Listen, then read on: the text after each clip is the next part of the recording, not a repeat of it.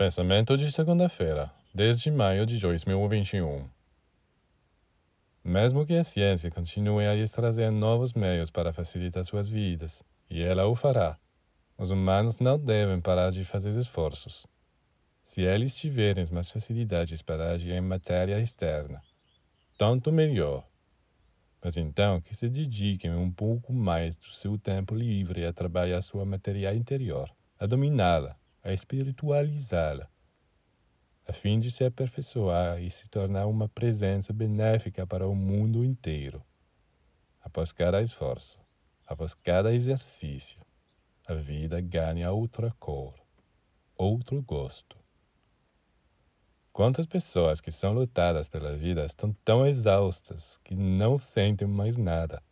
Sim, porque por dentro eles não têm mais atividade não têm vida intensa. Se fossem iluminados, eles continuariam a aproveitar todas as possibilidades materiais, mas sem parar para fazer um trabalho interior, porque é este trabalho que dá gosto às coisas.